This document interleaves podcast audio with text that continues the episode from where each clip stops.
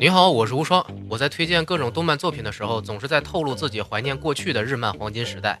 那个时候呢，还没有国内封禁，也没有异世界和不伦关系泛滥，各种作品风格迥异，而且都能延伸出很多让人深思的道理。同时呢，也让我们看到了一个又一个感动而值得回味的故事。然而十年后的今天呢，我本人却很难再次找到这种感觉了。起初呢，我以为是现在的题材不好，很多子贡像和轻小说啊，尤其是恋爱话题泛滥成灾，而我又对这些非常无感，导致落差比较大。但是呢，今年却有一部子贡像的动画让我大开眼界，好像又找回了曾经追着看热血搞笑番的那份感动。这部作品呢，起初只是 Trigger 公司一个二十分钟的 OVA 试作品，但是因为广泛好评，所以又延伸出了剧场版和今年连续半年的 TV 版。虽然人设和画风偏向美漫，但是作画水平相当之高。普通动画一集大概需要三千到四千张原画，而这部作品二十分钟的一集却需要一万七千张。工作人员的敬业让这个动画有着电影级制作水准，并且让 Netflix 买断了全球播放版权。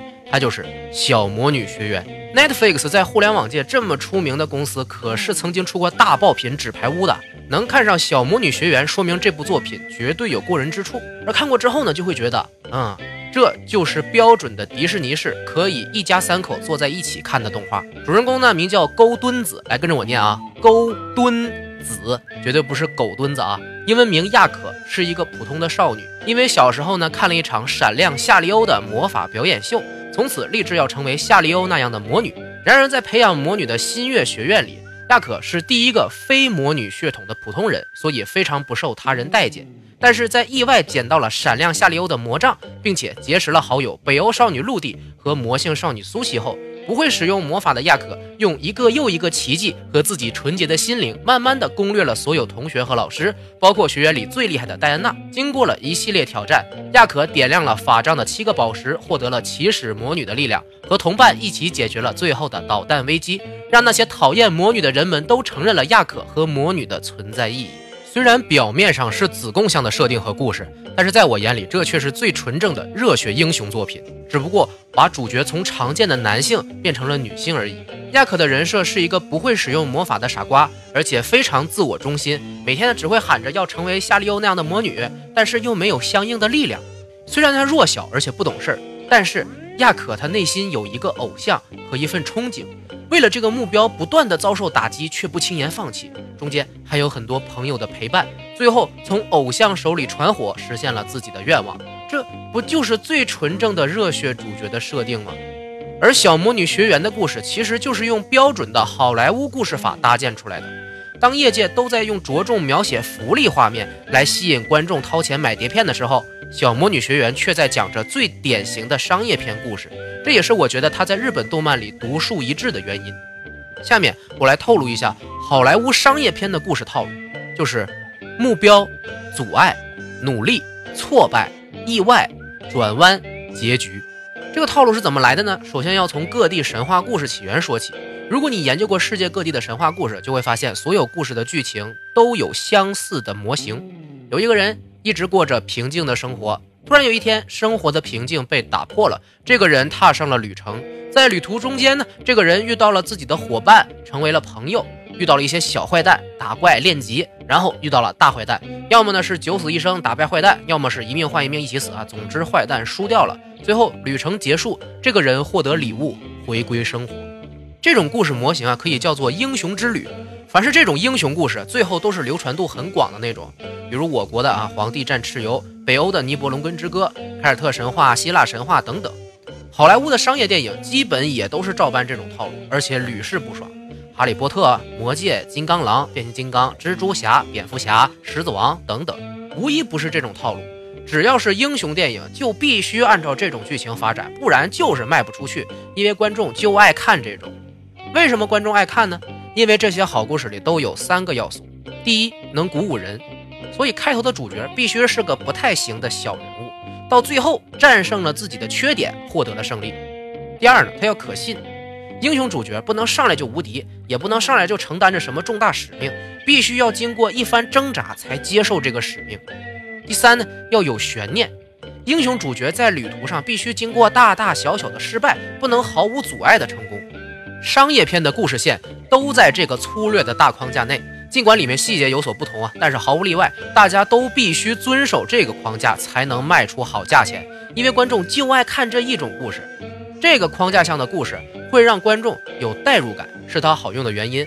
大家爱看这种故事，无非就是因为我们每天都在给自己讲这种故事，希望或者想象自己就是故事里的英雄主角，每天面对各种挫折，内心各种挣扎，然后为了将来的胜利而奋斗。现在的失败都是为了将来的成功嘛？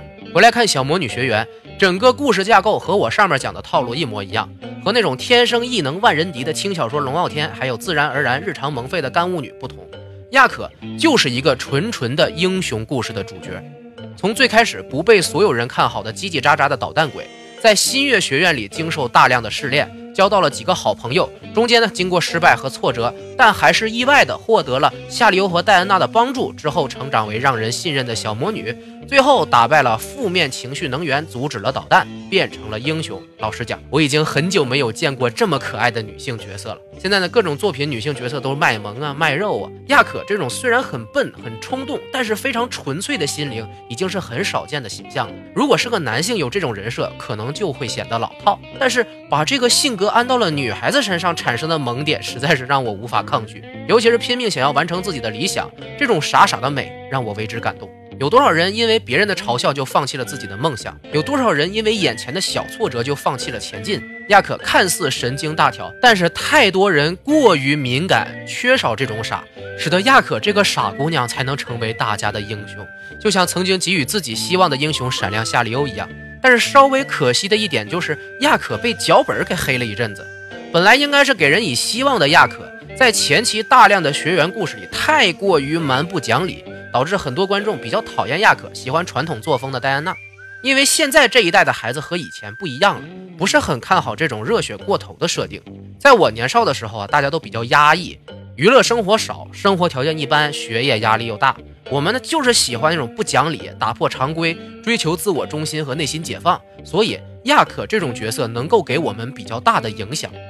但是现在的孩子们生活富足，只要能看得起动画的，基本都不愁吃穿，也不会被家长和老师说：“哎，如果你不好好学习，将来就完蛋什么的。”人人在表面上就已经很自我中心了，所以反倒是追求那种最安全的合理、最极致的规矩。这点从现在的动漫流行趋势就看得出来。为什么主角是萌废和低龄处的特别火？因为现在的观众都希望自己就是那个虽然成天懒得要死，却是受人喜爱的俊男靓女；虽然年纪小，但是却可以用大师级作品震撼成年人的主角。受众的痛点变了，所以小魔女学员虽然有着非常经典的设定和高制作水准。反响和销量却有点差强人意。欧美那边的反馈呢，也有很多吐槽，说动画的故事啊太过于没有内涵，不能让小孩子得到很多教育。为什么小魔女学园没有想象中那么火？因为它是披着子宫像外衣的热血类作品，而我也一直是强调，我喜欢的是亚可这个角色，不是故事的精彩程度。对于子宫香的设定来说，主线剧情显得太过于平常，不够梦幻，显得没有那么有趣。对于我们这种岁数稍大一点的人来说，人设和世界观又稍显幼稚，不是很能入戏，处在了略微尴尬的位置上。我以前提到过的优秀和伟大作品之间的差别，放到这部作品里一样适用。几乎所有剧情都是为了人物来服务的，所以我们看到了塑造的非常鲜明的角色，但是记不住故事。你是因为角色爱上了这个故事，还是因为故事爱上了这个角色呢？两者的差别直接决定了这部作品的高度。如果小魔女学员把人设和剧情设置为青年向，也就是给我这一代甚至岁数更大一点的人看的话，可能就会像魔法少女小圆那样，真的留下一个魔女传奇了吧？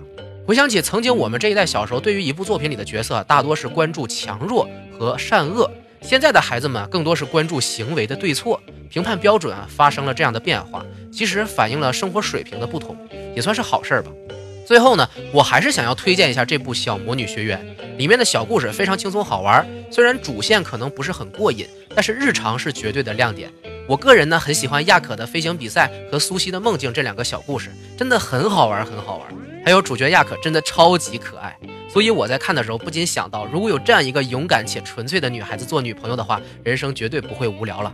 整部作品会让我想起啊，曾经刚开始看动漫时的感动。如果你也想找回一下那种纯粹的美好，不妨一起来看一下。